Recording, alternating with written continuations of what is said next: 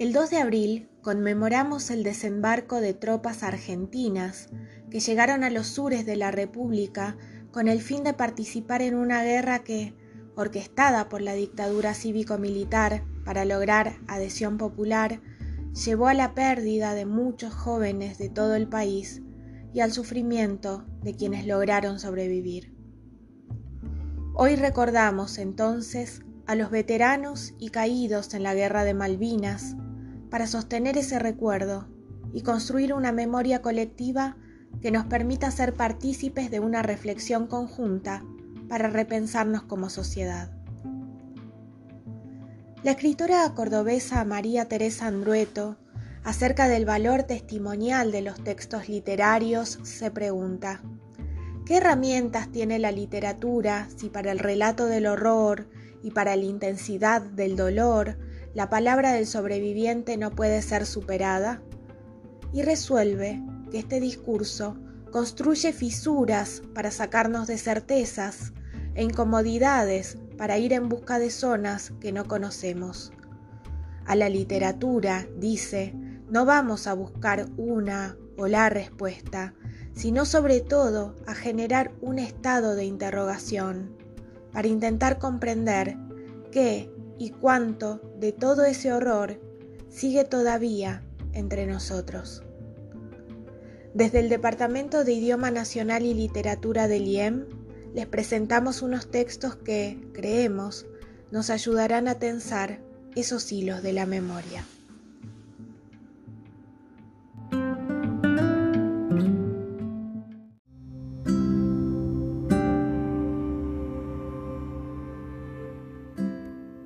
El puente de arena de Liliana Bodoc.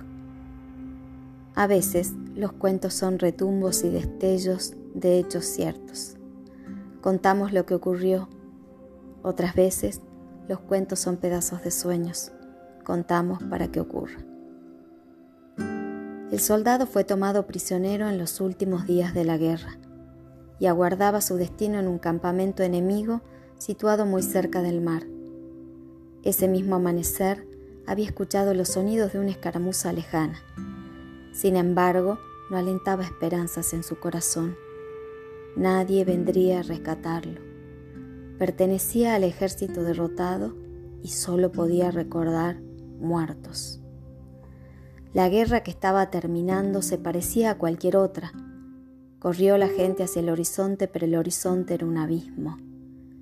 El campesino sacudió el árbol de naranjas y, en vez de frutos dorados, cayeron pájaros sin alas. Se despertó una niña sobre un lecho incendiado. Las fotos se quedaron solas porque ya no había nadie que supiera sus nombres. El prisionero caminó hacia la orilla del mar, seguido de cerca por un soldado que lo custodiaba. El soldado tarareaba una canción que el prisionero no podía comprender y, aún así, pensó que aquella no parecía una canción de victoria. Cuando llegaron a la orilla, el soldado señaló el agua. Por primera vez en muchos días el prisionero tuvo ganas de sonreír. Con apuro desató los cordones de sus botas, se descalzó y corrió hacia el mar sacudiendo los brazos tal como hacía cuando era un niño. El prisionero había pasado su vida entera cerca del mar, en un sitio donde la tierra era de arena, y hasta que la guerra llegó a la pequeña aldea de pescadores, fue feliz con su amada, su red y su bote. Pero esos días habían quedado atrás, tapados por el humo de una guerra que él no entendía. El prisionero llegó a la orilla. El soldado le miró la ropa empapada y alzó la cara al cielo como diciendo que aún había tiempo para estar al sol. Entonces el prisionero se arrodilló sobre la arena húmeda y comenzó a levantar una montaña. Sus castillos de arena eran famosos y celebrados en su aldea. Los pescadores se juntaban a su alrededor para verlo trabajar. Y cuando la obra estaba terminada, esperaban juntos, comiendo pescado frito y tomando cerveza hasta que la marea la deshacía.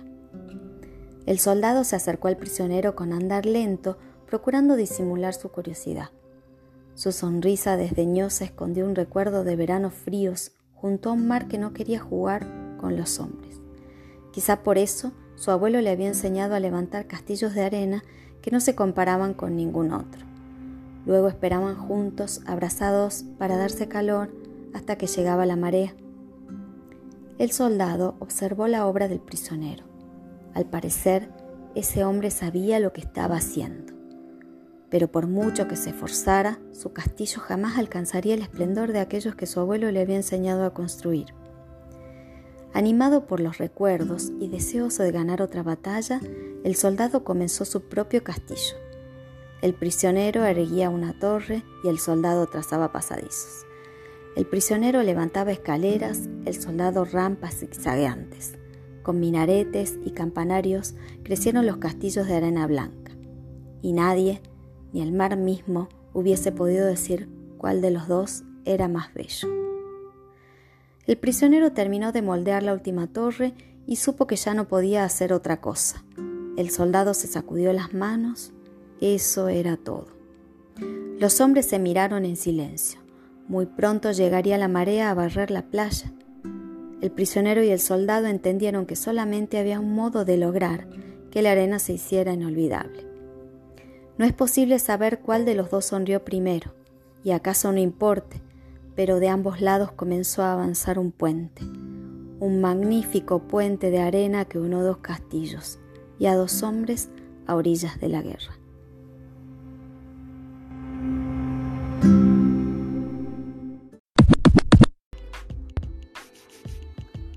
Esta fue una producción del Departamento de Idioma Nacional y Literatura, Instituto de Educación Media Dr. Arturo Oñatibia, dependiente de la Universidad Nacional de Salta.